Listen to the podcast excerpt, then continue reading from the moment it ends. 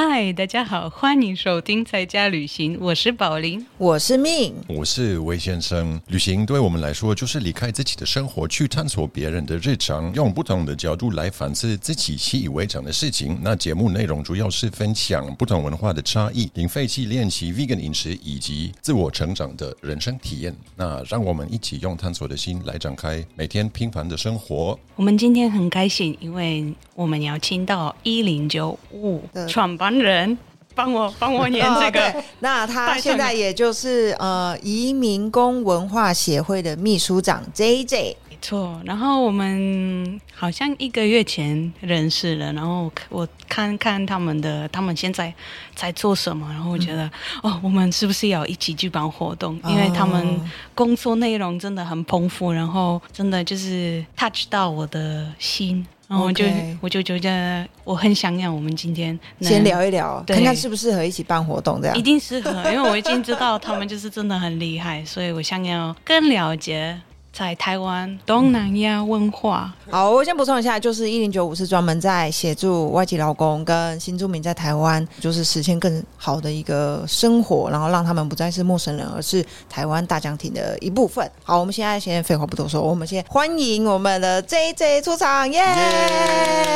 Hello，大家好，对我是 J J，对，那我可以问一下，就是一零九五，就是你们为什么会来创办这样子的一个组织呢？一零九它其实这个数字本来就是有一个含义嘛，那这个一零九它代表就是说的是这些外籍劳工他们在台湾三年的一个工作期限。因为来台湾工作的他三年那个签证是要更新的，所以就是他要回去再办签证再过来。因为过去他们就是三年都是要再再重新缴一笔很高额的中介费，对，所以我们就叫一零九。那我们后面几个逗号，逗号代表说他的故事是还没结束的，他是还会继续下去。那最早那时候成立是因为就是我的伙伴安妮那时候她在学校弄了一个展览，跟义工有关的展览，之后我就加入一起帮忙，然后我们就策划了一个义工故事展，然后就一路做到现在的。哦，所以他是就是用什么样的方式来展演这样子的故事？用画吗？还是用有人在说故事吗？还是照片？都有，就是我们有有照片展啊，也有就是说就是呈现一些新闻啊，或者是说呈现呃我们收集到的一些义工故事的声音，然后或者是它的故事的的的墙，就是去展出就是这个这个展览这样子。嗯哼哼。那你们就是我觉得包括那个展，以及到现在一零九五的创办，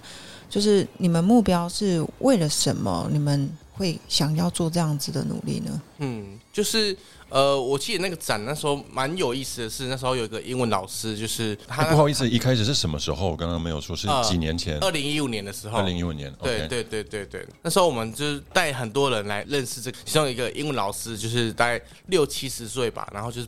白头发很多，然后台湾人吗？对对台湾人，他逛完之后，他就是握着我们手说，哦，他觉他觉得很感谢有我们这样的一个平台存在，可以让他更了解医用议题，因为他身边很多的人都有请。呃，外籍看护，但是他其实不太了解说他们到底遇到什么问题，对，所以他他觉得很感谢有我们这样的的一个展览或是一个单位的存在。从那时候我们就会有一个期望是说成立一个平台，让大家去对于我们呃在台湾的这些外籍劳工，尤其是有现在七十多万的外籍劳工，有更多了解跟更多认识，所以我们其实想要做一个平台角色，是让两边有更多的交流跟认识的机会，这样子。那所以如果是这样的话，你们具体在台中是做什么？就是怎么样做能够达到你的目的呢？对，其实最早就是我们在在做事情是在台东东西广场，就是在展览之后，我们就在台东东西广场那边就是呃办导览。那台中车站前面，它其实是有个呃地方叫东西广场，那那那边有非常多的印尼、越南、泰国、菲律宾的那种小吃店，那还有一些超市或者是移民工聚集在那边。那呃，我会跟宝莲认识也是因为就是哦，我们今年也是有提一个案子是呃，我们想要再做更深度的，就是导览的行程的设计，所以就是这次我们我我们为什么会认认识的原因这样子。嗯，对对对。哎、等下我对这个超有兴趣的，因为我觉得身为一个我土生土长长大的台台中人，然后我看东协广场从第一广场变成就是现在这样子的样貌，其实我一直一直很想要，就是回去好好逛一逛，可是我有一点不知道怎么样下手，所以就等于说你们是有提供一个就是导览服务，然后我们可以去报名，这样是吗？对，就是这这也是那时候我觉得我觉得做的很成成就感的事情是，那时候我们本来还没有想要做这件事情，但只想说哦，我们展览结束了，我们想要继续做这个议题，那我们当然选择一个外交工最多的地方来作为一个我们主要的活动据点嘛，那或者是说就是常常要去做呃调查的地方嘛，那那有人就听我们展览之后，他就想说，哎，就是跟你一样，他说，哎，那个就觉得你很熟这个东南亚义工，那那你要不要带我去东西工厂逛一逛？那但那时候我一次都还没有踏进去过。OK，所以你就带他进去，然后你自己也讲哎哦应该说，没有没有，在在那之前大家先做功课，没有没有那么的那个哦，OK 就是自己就先踏进去呃做功课，所以就是我那时候其实是一个为什么都不了解情况下就走进去，然后去去收集一些就是这些这些故事这样子。把这样收集到故事，然后带他们走进来。那我觉得像命刚才提到，就是说很多人都觉得说啊，以前我都是小时候逛街的时候的地方，或是爸爸妈妈就是那时候很繁荣的地方。那现在变得我好我好陌生，好好不熟悉哦，我不敢走进来怎么办？对，然后我觉得每次带带人家走进来，我觉得每个人都是给我这样回馈，然后大家说哦，其实没那么可怕，没那么危险呢。对，这这是真的，很多人都为给我什么大家。觉得很对啊，为什么会觉得那么？其实啊，因为在那边的人跟我们的人很不一样嘛所以不知道。可能嗯、这个其实我觉得他可能，嗯我觉得台湾人，我我我自己觉得，我们把危险跟可怕的这个形容词用的有点泛滥啦。就是说，可能我们不是真的觉得很可怕，只是因为它很陌生，所以我们可能就，会用我觉得很可怕。可能是他的内涵，对对对，就是我们就是他不不是真的就是那种啊、好像我会被杀了那种可怕，是因为我很陌生，陌生对，我不熟悉。就是我觉得它还有一些历史背景是，就是在台湾的移民工的，就是他们生活地方，或者是说，呃，我们之之前都会类比说跟同志有点类似，就是他们都通常是主流比较不。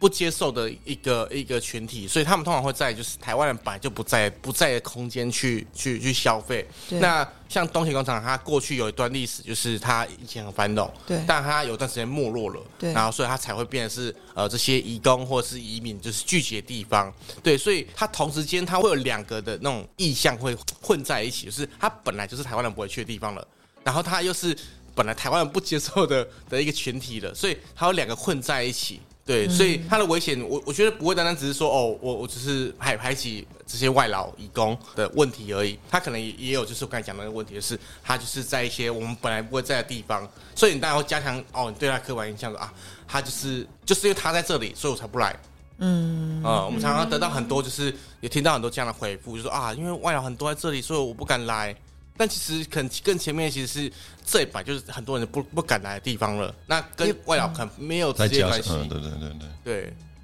对，那我可不可以就是以一个就是游客的身份，想要请 J J 帮我们，就是直接如果就是好，第一是如果你们打导览的话，你们大概会带我们怎么样导览？然后以及就是说，如果我们也想要自己稍微去晃一下，有没有什么，譬如说三大重点，我们一定不要错过的？嗯，三大重点哦，第一第一重点一定是超市嘛，那超市真的每一个人超爱我，因为我从等一下，超市在哪里我？很很喜欢那边有很好吃的泡面，哦对泡面，对就是那它有卖素的吗？素的有呃，我不我看一下哦，素的要找一下，应该还有机会找得到，但是但至少食材买得到。可，能我觉得要比较找泰国的商店，对不对？就是那边有大间的超市啦，所以应该大部分都所以。就是东协广场里面，譬如说地下室嘛，呃，它的三楼跟三楼二楼，跟对，三楼跟二楼都有，你没有去过超市哦？对 我啊，我我我上我上一次去你觉是得太危险了。不。是。哎，我跟你们说，我那个疫情的时候三年，我一直很想要去泰国，一直想很想要去越南，嗯哼。因为我很想要很想这些国家，就是很想要去，对，然后就我你就去那边你就感觉对？我跟你说，我也是，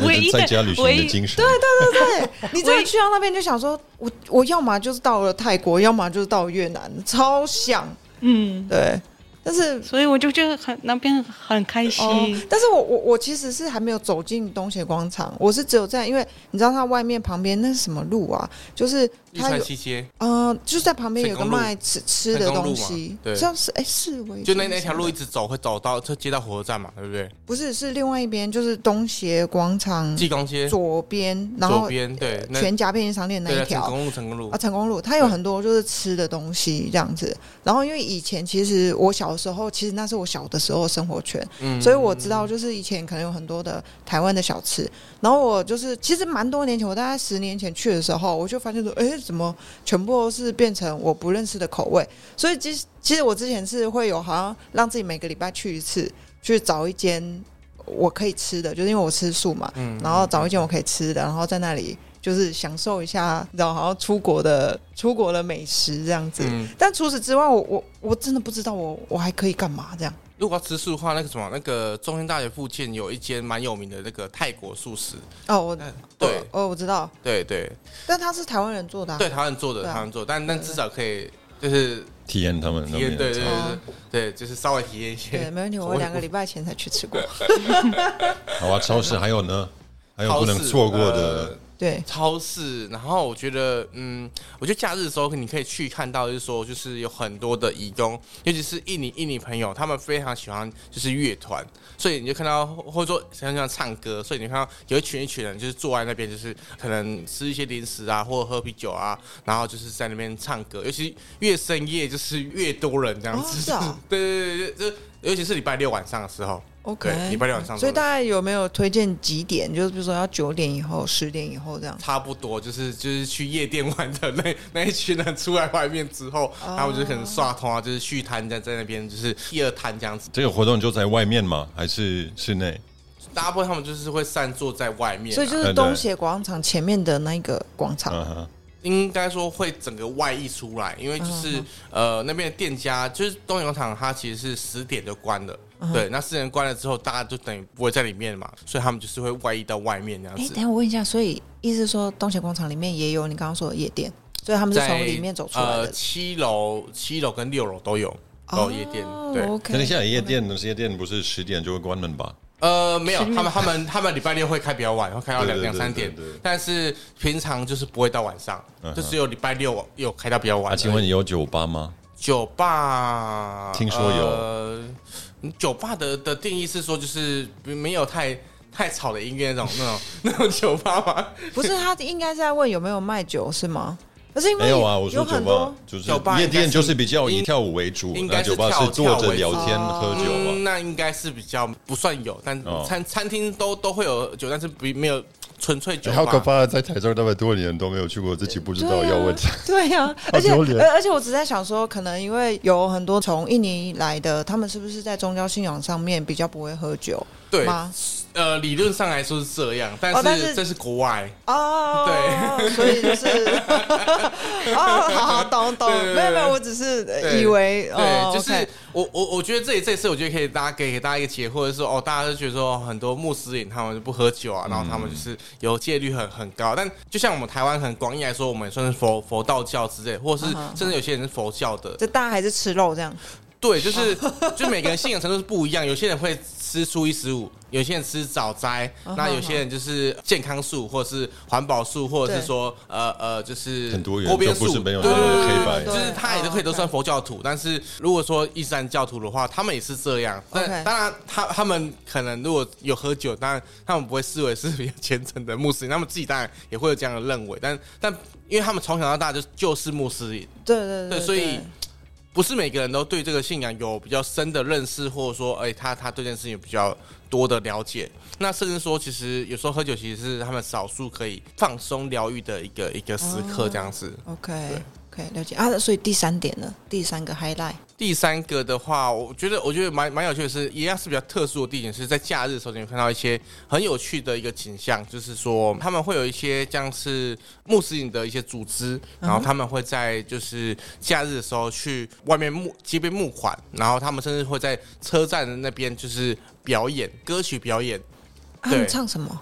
唱印印尼歌啊。哦，我以为是，但是因为他们是宗教团体，但是对然后他们是唱印尼歌这样。对对对对对，然后就是他们会透过这唱歌的方式，然后就是去募款这样子。那、他们募款完以后的，就是是为了什么？是提供在台湾的牧师他们现在就是在在台中那边有就是一些空间，让就是他们其实是是提供给空间做营运。其实，在台中只有一个地方，就是在南屯那边有清真寺。啊、对。粉红色的，对对对对，然后但是其实其他地方都没有清真寺，所以他们等于说他们要利用假日很少的时间，就是要完成很多事情。对。那可能有些他放假是早上八点，晚上八点要回去，那其实他时间非常非常短，那所以他就是可能在东西广场，就是他又可以呃宗教的需求可以满足，然后可以买东西跟朋友聚会等等的，他可以在这边同同时满足。但如果他要再去另外地方的话，成本会比较高一点。对，所以就这边如果有个可以做礼拜的空间的话，其实对我来说其实是比较好的。对，所以就是他们会这边就租下一空间，然后让他们可以做礼拜。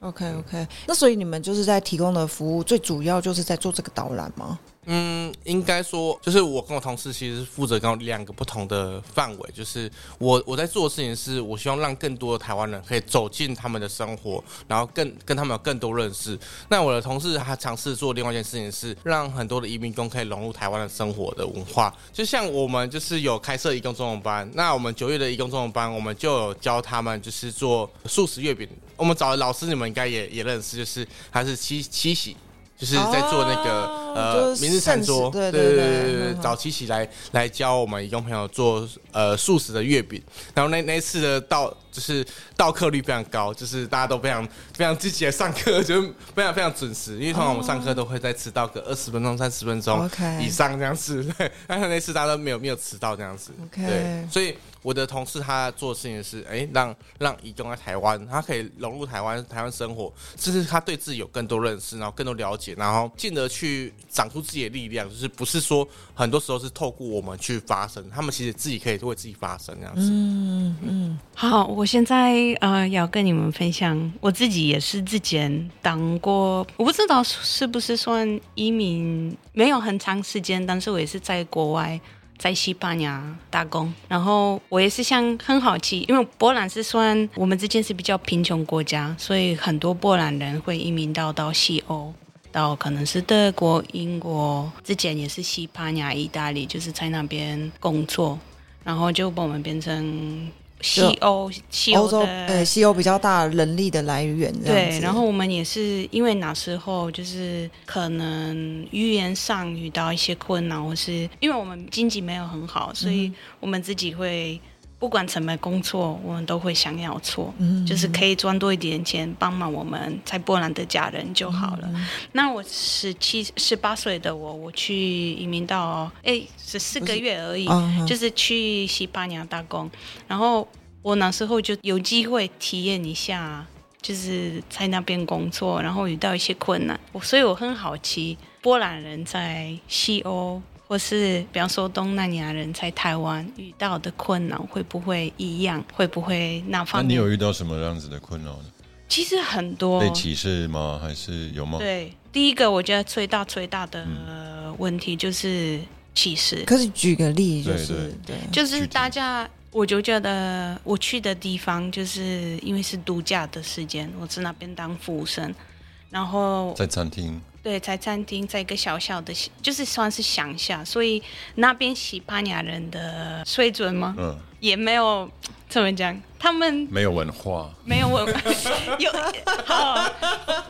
哎，我们有西班牙的听众吗？不知道，应该是说没有，就是没有就因为你去乡下，你去比较偏僻的地方，德国一样啊，他们就更少有机会接触到不同的文化，所以可能一些刻板印象更更严重啊。对，所以他就是会拿出来一些只有负面的刻板印象，他会记住，比方说波兰人一直喝酒，波兰、波兰偷东西，对，哎烦死了！就是因为这有这些只有负面的，他不会记得我们，比方说我们很努力或是怎么样怎么样，他只会拿出来一些很负面的东西跟我们，就是有时候攻击我们，或是不开心的时候，那你有最具体被受到攻击是什么样的情况？就是他们都会觉得东欧女生都是很 easy，、就是这个感觉。那、你会觉得你你从哪里来这个问题？我就觉得，你知道，就是那时候的这些西班牙男生也是对对待我们就有点等一下，西班牙男生不是都觉得女生都很 easy 吗？也 可能越来越危险。还是很危险。好了，终终点就是我遇到的，就是很想要去工作，很想要努力，而且真的很努力在那边，但是一直自己有遇到一些比较负面的刻板印象然后就那时候我就觉得心里非常非常不舒服。也没有感到就很受欢迎，就哦，你来这边帮我们，就是在这里工作，谢谢你，完全没有这个感觉。没有，，就是一直、就是一直，我的老板，我的西班牙老板跟我说：“哦，很好，你来这里，西班牙人不会拿这个工作。哦。啊，对啊，对啊，人家德国也不会是啊，做就是德国人不想做的工作，就要找可能东欧还是其他国家的人，因为对他们来说，还是薪水还是算是很好，可以支持在他们国家的家人。对，那可能有一些，比如说清洁，我就比较嗯低层嘛，不知道就这种工作。对，所以，比方说在台湾，我相信应该也是很像的一些同样的问题情况情况。对，像其实就是我我们之前有办一个活动，就是叫义工私房料理，就是让义工来做做菜，然后跟大家跟台湾朋友分享这样子。然后记得有有一次活动的时候，就是我们下午在在做菜在准备的时候，然后我们的的那个义工主厨，然后他就是在买菜路上的时候被警察临检，那差点他就回不来了，那就是叫我们赶快把他证件带过去，因为他就是出来买个菜嘛，所以他就当然没有带居留证出来。但在台湾，就是如果你在外面的话，就是义工就是常常会被警察临检。那如果他没带证件的话，他有可能会被盘查，或者是他可能长得就是对于警察来说，他可能没有分辨说这个印尼人跟这个印尼人长得不一样，所以他可能会把他的名单里面可能一些失联的，就是有一些居留证失效的义工的名词或照片，就是把它重叠之类的，或者是说他可能不知道，他就全全部带回警察局这样子。那带回警察局再再再放回去，对。然后因为我常在东营广场这边走动嘛，然后我就之前就在某一间就是某间店，对。某间店，然后就是在那边消费的时候，他就有提到说，他们的男性员工就是就是越越南人男性员工，就是在路上的时候，上班路上的时候被就是警察就是按在地地上，那就是说他他以为他是逃跑外劳，就是所谓失联移工，但是事实上后来发现他不是，他其实是男性的新住民这样子。对，然后但是事后警察还没有道道歉，就这种事情是一个很日常、很 normal 的事情，就是警察也好，或者是说政府也好，在对待这些移工的时候，他会态度上会不太一样，然后甚至说会比较粗暴一点点。对，因为其实主要跟他们有有关的的一些机关，都会是比较这种防治犯罪相关的机关，什么移民署或者是这种警察的角色。对，所以很容易就是会对他们会比较这种粗暴的对待这样子。那我们台湾有什么样子的组织在协助他们改善这样子的状况吗？嗯，一零九没有一零九五，对，所以你们会去呃，就是对对啊对啊就是哎收到这样子的或者是法律上的什么问题，或者是跟他们的雇主的问题，也会帮他们至少可能有一个初步的可以解决这个问题的方向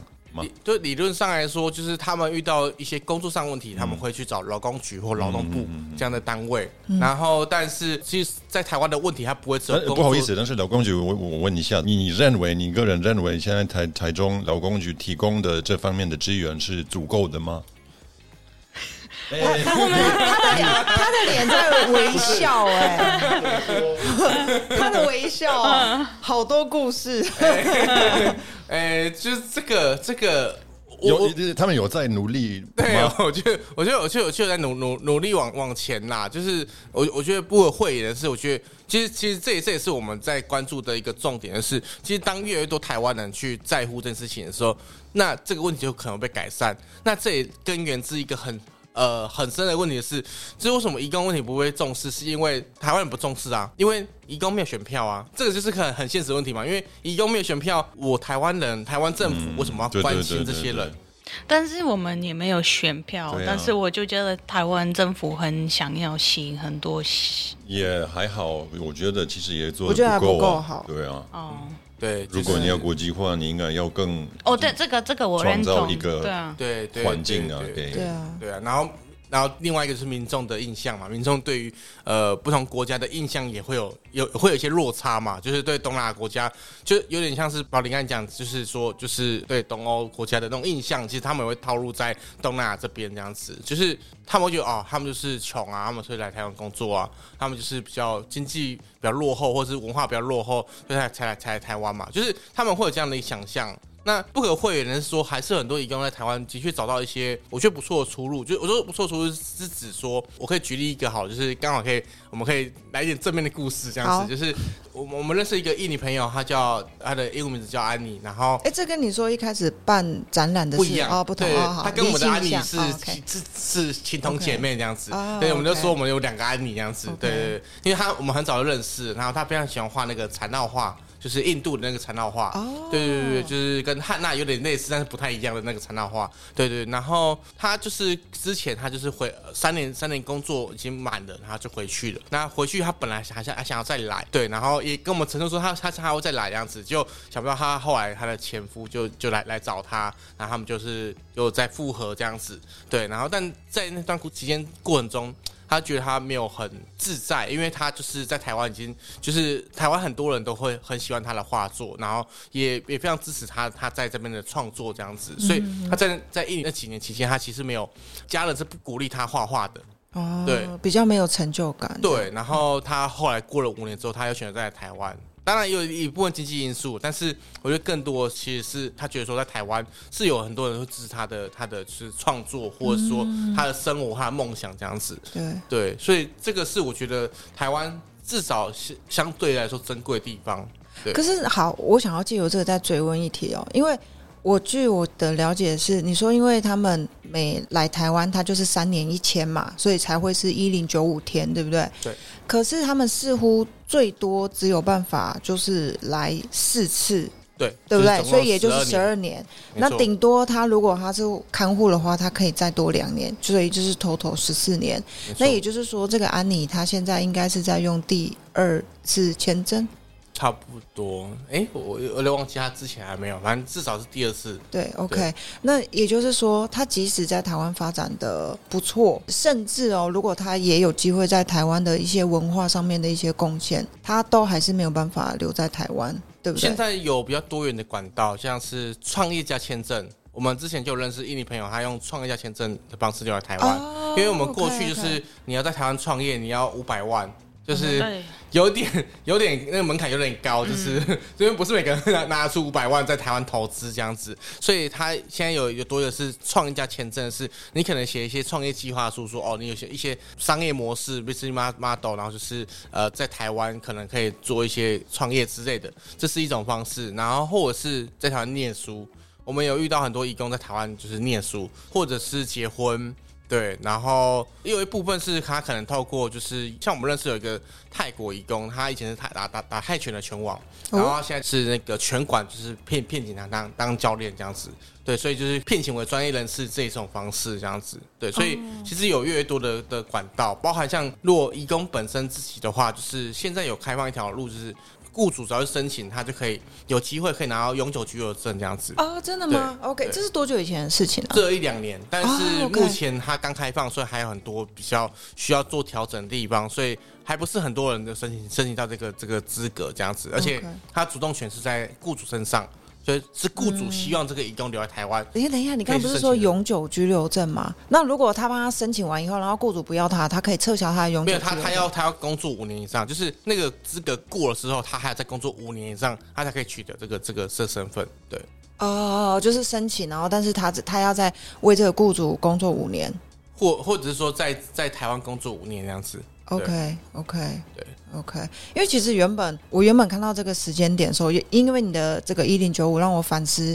就是有关三年这个期限。然后我本来在想说，哇，我们其实台湾有很多产业要转型，你必须要是技术要比较好的，不论是工人或者是任何的作业员。那其实你如果你三年，你差不多就等于说把这个人技术培养好了。然后你就要叫人家回去，然后再来。那我觉得，即使是以我们台湾的产业来讲，我们也没有办法去升级我们的产业的精致度啊。嗯，那我觉得就有点类似说，哦，我们一直训练人家的技术，然后但是我们自己没有办法精进。这我觉得在整个整体的经济或者是我们的对产业推动上面，我觉得也不是一件很好的事情。对，这但这是攸关说，就是我觉得台湾人对于说谁可以成为我的国民，谁可以成为我的朋友或者邻居。那我觉得大家会有个想象啦，对吧？大家如如果今天有日本人变成变成是你的邻居，大家一定会比较开心嘛。那但是如果是东亚朋友的话，可能不一定每个人的看法就不一定是这样这样子。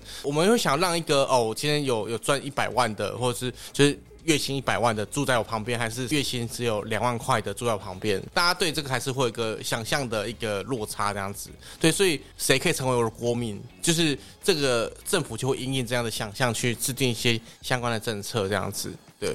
我觉得你刚刚说的那几句话，我我好不能够认同，但是可能这就是现状吧。嗯，哦，这个是刚刚才提到，就是这些刻板印象，负面的刻板印象。第二个，我在西班牙遇到很大的问题，就是法规跟事实，劳动法规跟事实很差，就是距离太远了。就是可能法规上我们只能一天工作八个小时，但是事实上我工作十四个小时。嗯，然后这个睡觉的时间，我还去，比方说我去想要跟朋友出去聊天或是什么，对，我的老板也会观察我去哪里，所以感觉这你不是餐厅的员工吗？对，但是他们就是太那时候太想要控制你。控制，对，然后我发现其实很多地方就是你说你这是多久以前啊？是五年前，对，所以我不知道现在台湾的，比方说的法规跟事实，人家在这里工作有很大差别吗？会不会有人真的去看，就是工作的情况如何？我我觉得我觉得可以讲一个，就最近的事情是疫情最严重的时候，就是很多移工觉得台湾已经封城，我们是管控到每个人不能出门的那种程度了。对，但我们都知道，我们台湾没有封城嘛，就是台湾疫情没有严重到说我们每个人都不能出门，不能跨县市移动，没有到那种程度嘛。就是我们当然会有一些措施，但是措施没有严重到这个程度。但为什么他们就这样想？是因为很多的雇主非常的聪明，他们觉得说哦，我们要超前部署，所以就是让这些义工，嗯，你不能放假，好，或者说你可以放假，但是你放假的距离就是在你的宿舍里面，好，或者是你可以出去，但是你出去你不能跨县市移动，好，比如你在台中台中工作，但是你不能去彰化，你不能去南投，你不能去其他地方，就是他们会有这样的一个限制，然后甚至说会请他们签一些合约，说啊，如果你因为感染让我们工厂停工的话，你要赔偿，嗯，用各种方但是是式合法吗？对啊，不合法不合法吧？不合法、啊，对啊因为我为为为什么他们他们后来发现，就是这件事不合理的地方在于说，哎，这些台湾人就是台湾的同事，然后去很多地方玩，对啊那他们也没有被管控啊？为什么现在移工被管控？就是他们也觉得莫名其妙是，哎，为什么只有越南人、只有印尼人他被就是限制，但台湾人都不用被受受限制？我就不先不讲主管的，但连他同事他都没有被受到限制，他都可以就是上个礼拜用去去哪里哪里哪里玩了，但他就不能出去，就是他会觉得莫名其妙是为什么？嗯，对，所以就是我觉得很多时候，我我觉得跟宝林刚讲的就是很像的是，雇主他会有很多担忧跟害怕，因为我觉得的确政府会把很多压力会放在雇主身上，就是你今天移工出现什么问题了，我先罚你雇主，所以雇主就把这个压力说啊，你你你你给我你给我管好但。但这个也正常啊，因为你是雇主，是你的公司，也是你的责任啊，所以你有负责负责任的是你啊，对因为是你公司啊那你要用这些义工的力量，那你应该也要好好好的的照顾对他们。但但有些地方是稍微不合理的地方是，比如说像移工买机车，他需要雇主同意书，嗯，就是、啊，这是法律规定对法律？规定的，所以这是非常荒谬的一件好事情。就是奇怪啊，就所像因为什么很多很多人就是骑电动车，对哦，是就是因，哎，所以他们可以买电动车，就不用雇主同意。对他一开始就是今年今年有立法去规定，因为很太多移动骑电动车了，所以太多人就去要求说要要去修法，说让移动骑电动车是被就是被管理的嘛。对，然后然后也要雇主开同意吗始一开对一开始他提的法规就是有说要雇主同意，哦他被骂爆，我已经快要气到我快要站起来了。OK，对他被骂爆，然后最最后修正是电动车不用，就是不用有那个雇主同意不是啊。所以意思是说，他如果要去考驾照，也要雇主同雇主雇主意是吗？驾照不用，驾照不用，但是哦机车的话就要，就等于说就是政府会会觉得说，哦，你你雇主是要管他所有的一切，但是他只有管他工作，他下在下班去哪里，为什么要归他的自由啊？他要干嘛对就干嘛，对啊。对，就是我觉得他把责任，政府把所所有责任都丢给，就是哦，你你这你雇主管理所有一切，哇塞，对，我们是民主国家嘛，真的是很可怕。对不起，我气到没有办法讲话。但是你看，你就是你气到，因为你现在没办法讲话，就是因为我们其实山盟离火车站嗯，差不多骑摩托车十五分钟，这个距离是很近很近。但是我们也不知道到底那边的人，或是我们其实是台中的生活圈，嗯，有哪些问题？你因为你就是如果你从来没有接触到移民的对，移东民或义工，对义工，对你就也不会知道。对啊，对啊所以我就觉得你们现在做的工作是非常非常重要的，因为就是有办法把义工跟台湾人的互相了解，然后对互相做一个串联啊。对对，嗯哎，等一下，哪里可以去报名你们的？也不是课程啊，就是对导导览。可以到一一零九的官网去搜寻。啊，这个需要费用吗？我们过去有有收过民众单人的报名的的活动，或者说就是是开放每个民众报名的，但就是成效不是很理想。哦，我成效是指说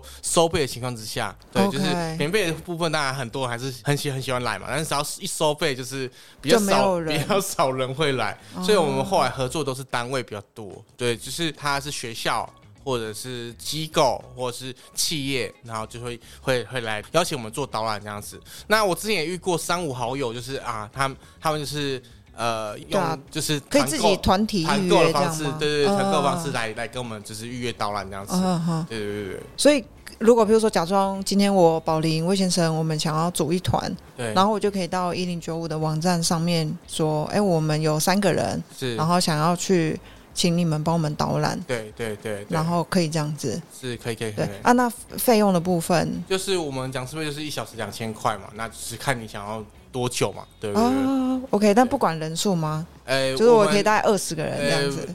大于我们，因为因为像像我们导览的时候，我们其实会非常注意，就是一一件事情是，我们其实导览都还是一种打扰的的事情，就是因为那边本来有他们生活或者是这边工作的店家，那其实我们带人进去其实是一种打扰，因为其实我们带带进去的人不一定每个都消费啊，所以对他来说，他就是一种哦。外外界的干扰，而且是我们，因为我们很很好奇嘛，说，哎、这个什么，这是什么，这是什么什么，我们就一直问嘛。那对店家来说，啊，你又不会买，你不会买，就就是你的时间，我在这里的时间也是我的成本，对对这个对宝林很有感。我很有感觉。对，有开店应该就很有感觉这样子，对对啊，所以就是我们就会尽量注意说，我们尽量不打扰这样子，所以我们一团大概就十五个人左右，哦就是如果人要再多，就等于我们再多请个讲师，就同时间可把它分开，分。开这样子，就至少你不要一整团挤在人家店门口，然后他也不能做生意，就是他其他的客人要进来也进不来这样子，对。OK，那对于就是他们来融入台湾人生活部分，就是您刚刚说的中文课，然后以及一些就是台湾的一些手工艺的课程，这样子是吗？就是应该说，对，就是我我觉得中文班算是我们一个很主要的一个，算是跟他们建立关系的方式，就是我们希望说，可能让透过中文班的方式，让他们可能学中文，但是我们中间可能穿插一些其他活动，包含出游，包含像像我刚我们九月的时候做这个月饼，或者是说呃，可能之前会教一些经络按摩啊，或者是说，但是我我想问一下，像这些活动，你现在提到的，他有机会真的把本来可能比较不会接触到我们的这些东南亚的，对对对，义工的台湾人，他们也会来参加吗？还是都是几乎都是他们自己的人啊？你懂我的意思吗？就是怎么？嗯我的意思说，本来可能对这些你们的组织还有这些东南亚文化不了解，也可能本来觉得不感兴趣。对怎么可以让这些就是特别必须要接触到不同人的人，对也来参加类似这样子的活动？对我，我我觉得我们最早最早的方式是，就是用不同的形式方式去去接触到大家，就是不同兴趣的方式。比如说像美食，就有些人对美食很有兴趣，但是他对泰国食物有兴趣，不代表他对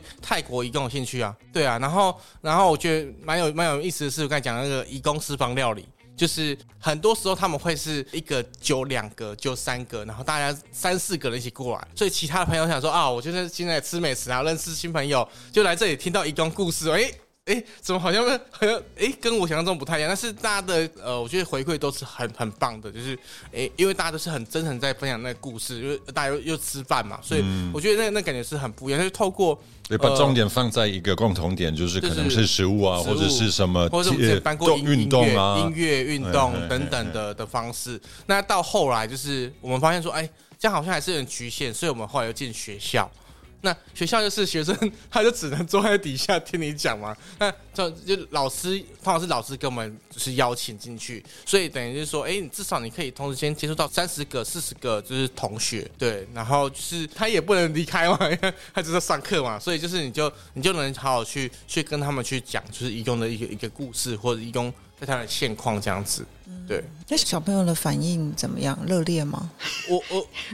我我觉得，我觉得你还是要看性质，就是就是我觉得你对这个事情有没有一定的准备，或是老师有没有一定准备，一定会有差。就是假设它是一整个学期的课程，是跟讲呃国际迁移、全球移动等等这种这种比较跟移工或者是移动有关的这种议题或多元化的课程，那当然他一定会更投入嘛，因为他前面就是已经有听到其他主题的，那他一定会有一个心理准备。对对对对对啊！如果是那种大学的那种有些那种必修课。哦哦，我我也常常去演讲。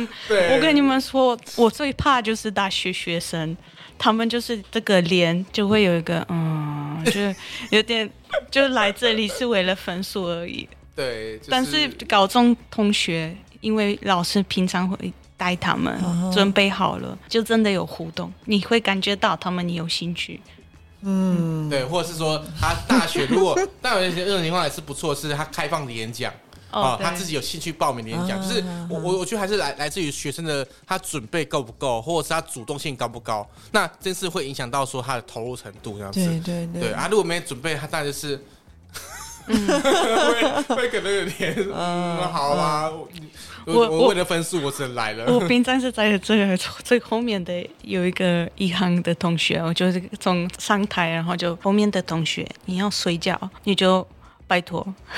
离开这里！真的吗？你会这样？哇，这个老师好凶哦！你你好有气，我都不敢。我我通常都是就是，其实因为我比较吵啦，所以能够睡着的人比较少。但是我通常就是讲完之后，想说：“哎呀，睡着的人可以起来喽，我差不多了。”这样。嗯，对。然后还问说：“你们睡得怎样？”我我我自己非常害怕说他们那边睡觉，所以其实我们我们设计很多就是呃游戏嘛或剧场，像我们就设计一个一个桌游叫移动人生，对，就是他们就基本上很难就是睡睡着，因为他们需要一直讨论跟一直互动，所以他们就会很难睡得着这样子。不是哦，这个可以几个人参加？以工人生的话，它是四个一组，但是它可以同时间可能四十个人、五十个人都可以。但只是说你三十个人会比较轻松啦，我我带的人会比较轻松，五十个人会比较累啦，因为等于你要你要去解释比较多东西。哦，所以我们四个人就可以玩了。其实可以，其实可以。真假的？你下次要不要我们一来玩一下？可以啊，可以啊，可以啊，可以啊，可以啊。就是就是我自己会希望说，在传达讯息的时候是有效的，就是不是说哦，我一直讲，我一直讲，一直讲，但是他都没在听。那那他其实是很可惜的，所以因为我们其实本来就是在做一个传递讯息的工作的一个团队嘛，所以我们会希望说让讯息是有效传达，这件事是很重要的。对，包含这几年我们也尝试在做一些懒人包或者是图呃手册的编辑，就是我们希望让大家可能更系统性的，就是从就是我只想要知道一点点，跟我想要知道很多的人，就我都可以让他可以知道，就是义工的义工遇到的问的的部分这样子。嗯嗯嗯。那我我想要就是问。最后，我们一零九五做了这么多努力啊，那接下来你们组织比较希望会要做到怎么样子的情况，才可以完成你们的梦想这样子吗？嗯，就是我我觉得我的梦想是我们可以不用不用存在。对，因为当我们要它存在的时候，代表说这个问题它是它是它是需要被关注，它是需要被大家提醒说哦有这个问题哦，你赶快来注意哦。对，但如果有哪一天就是呃我们不用存在的时候，代表这个问题已经不在啦，所以我们根本不用存在啦。对，但但当然是这个是最大理想啦。但就是我们当然还是希望说，就是这个问题是可以被解决的，对，而不是说哦，我们为了解决问题，然后我们去制造新的问题这样子。就是我们当然是希望说，有一天可以消灭掉我们自己，就是我们不要存在这样子。对，但短期内应该看起来是还是有一一点困难呐。我 我们觉得其实蛮蛮重要的是说，就是当每个人都可以开始去关注这个议题的时候，就是这个问题就会会慢慢消失，然后。当人民的力量越来越大的时候，就是哎，政府当然会会顺应去改变嘛。所以，我们其实会比较强调的是，哎，改变这种事情不是只有一零九是决绝这个人出来做这件事情而已，而是每一个人他都开始意识到这个问题之后，大家都可以出来，就是哎，去去倡议也好，或是在自己工作领域、生活领域去去做一点小小的努力。那比如说像刚刚讲的，就是去东铁广场超市逛一逛，然后拍照上来说，哦，你看今天看到这个这个有趣的这个东亚商品，那这也是种。方式，嗯对，然后当然有机会的话，你可以不只是看到有趣东西而已，就是你可以看到它有趣东西背后的文化脉络。嗯，那当有越来越多认识的时候，它其实就慢慢就会会消消除这个误会，这样子。哎，我觉得你不小心好像已经把我的 tips 讲掉了。对啊，就是对，对，就是。我我就每一个人在自己的生活中，就每一天可以做做什么？对对啊，而且你就觉得这件事情很新奇，反正大家现在都那么利用就是网络嘛，